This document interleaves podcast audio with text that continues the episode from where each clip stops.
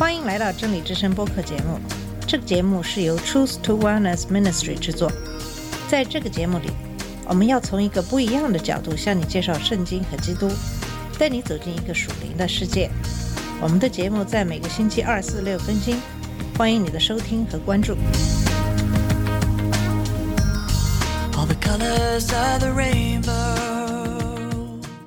你好，我是马军。今天我们开始查看利未记。利未记的第一章开始讲述的是献祭的种类。第一种是燔祭。出埃及记结束的时候，以色列人来到西奈山下，利未记即从这里开头。会幕已经造好了，神要教导百姓如何在那里敬拜。利未记一开始就是耶和华从会幕中呼叫摩西，向他说话。在这书的开头，耶和华规定了五种献祭的条例。就是燔祭、素祭、平安祭、赎罪祭和赎愆祭。前三种献祭称为馨香祭，后两种称为赎罪祭。首三种献祭是甘心的，后两种却是必须的。神对以色列人所说的第一段信息就是，他们应从牲畜中，从牛群和羊群中取供物献给耶和华。在旧约时代，神为百姓预备罪得赦免的方法就是献祭。献祭是来到神面前，能与他和好的唯一方法。不同形式的献祭有不同的意义，因为每种祭祀都与特定的生活处境相关。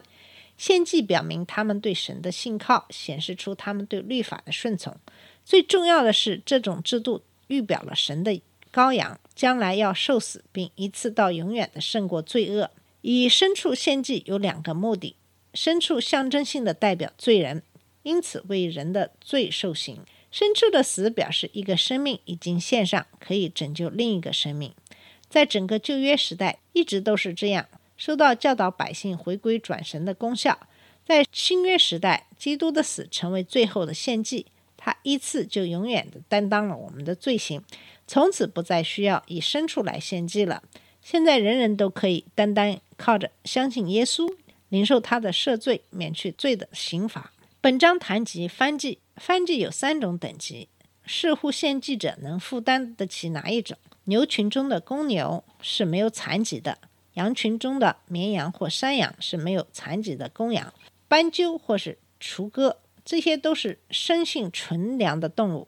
野性的动物不能献在耶和华的祭坛上，献给神的祭物必须是没有残疾的，神配得接受最宝贵的贡献。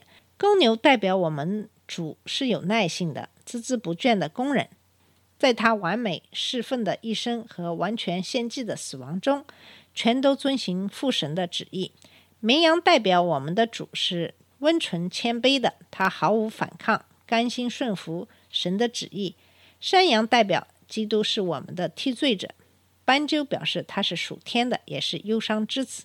献祭者的职责是要把供物带到会幕门口，在铜祭坛附近。他要按手在祭生的头上，把公牛或绵羊或山羊宰了。那人要剥去祭生的皮，再切成筷子。他用水把脏腑与腿洗净。祭司的职责是把祭生的血洒在坛的周围。他们把火和柴放在坛上，然后把祭生的各部分放在柴上。祭生的各部分要全然烧在坛上，皮除外。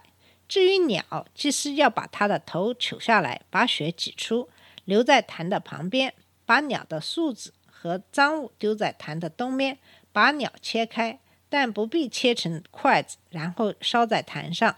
这里焚烧一字跟焚香的用字相同，谈及赎罪祭时用字却有所不同。祭物的分配，所有烧在坛上的都归给神，皮却归给祭司。献祭者在燔祭上不能分得任何部分。献燔祭的人是表达他们对耶和华完全的奉献。我们从其他经文知道，燔祭在许多不同的场合里都献上。在预表上，燔祭象征基督无瑕的献上给神。在各个他山的祭坛上，神的羔羊完全烧在神的公平之火上。那么，这就是立位记的第一章所讲述的内容，主要介绍的是燔祭。第二章开始讲的是素祭，素祭是以细面或谷物为祭品，素祭是为感谢神而献的。它使百姓记住，食物既是由神而来，生命也是由他所赐。素祭本身有不同的种类，细面浇上油和乳香，这是未煮的，只取一把烧在坛上。面或饼有三种，在炉中烤的，在铁鏊上做的，在有盖的锅里做的。也有素祭是用供了的和穗子做出熟之物献上。在十二节中指一种特别的素祭，这种素祭不会烧在坛上，因为它是有它是有效的。任何素剂都不可以有效或有蜜，这些物质含有发酵和天然之芳香的意味，但祭祀物却要加上盐，作为神与以色列人之间立约的象征，那就称为盐约，象征这约是不能违反的。许多阿拉伯国家的人民都以盐来立约，以示条约的效能长久不变。献祭者的职责是在家里预备祭物，然后带到祭司那里。祭司的职责是在坛上把祭物献上，跟着他从祭物里拿出一把，以此作为纪念的一把烧在坛上。关于祭物的分配，那作为纪念的一把要烧在坛上，献与耶和华做馨香的火祭。祭司可取其余的祭物做粮食。主持献祭仪式的祭司可以取任何煮在炉中或煎盘中或条上的祭物，所有用油调和的。和所有干的都归给其余的祭司，献祭者不会分得任何的部分。献上素祭的人承认神是慷慨宽大的，他给人供应生活中的美物，这些美物由面、乳香和油来代表。在象征的意义上，这祭是指我们救主生命中道德的完美，没有被邪恶污染，被神看为馨香的，并且有圣灵充满。以上就是第二章怎样献素祭。第三章讲到了平安祭，平安祭用来庆祝人与神的和平共处，而那种平安是基于赎罪之血的功效，那是一个喜乐、爱与合一的宴席。平安祭本身也有三个等级：牛群中的牛，公的或是母的；羊群中的羊羔，公的或是母的；羊群中的山羊，公的或是母的。献祭者的职责是把牲畜带到圣殿门口，献在耶和华面前。他按手在供物头上，在会幕门口把它宰了，把牲畜的某些部分取下，油脂、腰子、肥油、肥尾巴和肝上的网子烧在坛上。祭司的职责是把血洒在坛的周围。他们把耶和华的粪，就是油脂等，烧在燔祭上。关于祭物的分配，耶和华的粪。称为献给耶和华为食物的火祭，就是脂油、腰子、肝上的网子和肥尾巴。我们知道，主持献祭的祭司在举祭之后得到祭物的右腿，其他祭司却得到祭物的胸。祭物的胸首先在耶和华面前献为摇祭，献祭者可得到其余的部分。唯有这种祭是献祭者可分得其中一部分的。他们可以为家人和朋友摆出友好相交的宴席，这样这家就促进约中以色列人之间的和平。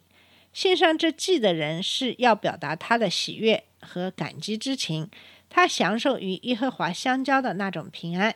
一个人也可以围着他向耶和华所许的愿，或门神特别眷顾后，为要感恩而献上平安祭。至于它的预表意义。平安祭的预表是基督已经完成之工作与以及和信徒之间的关系。主耶稣是我们的平安，他接着在十字架上所流的宝血成就了平安。他把这平安传于远处和近处的人，因而拆毁了犹太人和外邦人中间隔断的墙。在基督里，神与罪人在和平中相会，神对我们的憎恨消失了，神得到补偿，罪人得到和解。两者都以基督和他所做的力满足。在这一章的十六到十七节，讲的是律法禁止以色列民吃脂油和血，因为这两样都属于耶和华。除了象征意义外，这规则其实是早期一种防病的医学。今天医生建议我们减少食脂肪，以减少高血压、心脏病、中风、糖尿病和肺病的发病率等等。这三种祭——燔祭、素祭和平安祭，在以色列的公开敬拜里有一定的重要性。但以色列人也可以自愿的在任何时候把这些祭献给耶和华。最后的两种祭是以色列人犯罪后必须献上的祭。这样，我们在献祭的事上就有了自发的敬拜和必须赎罪两种概念。好了，我们今天的节目就到这里。在下期的节目里，我们会继续给你介绍以色列人献祭的种类。谢谢你的收听，我们下次节目再见。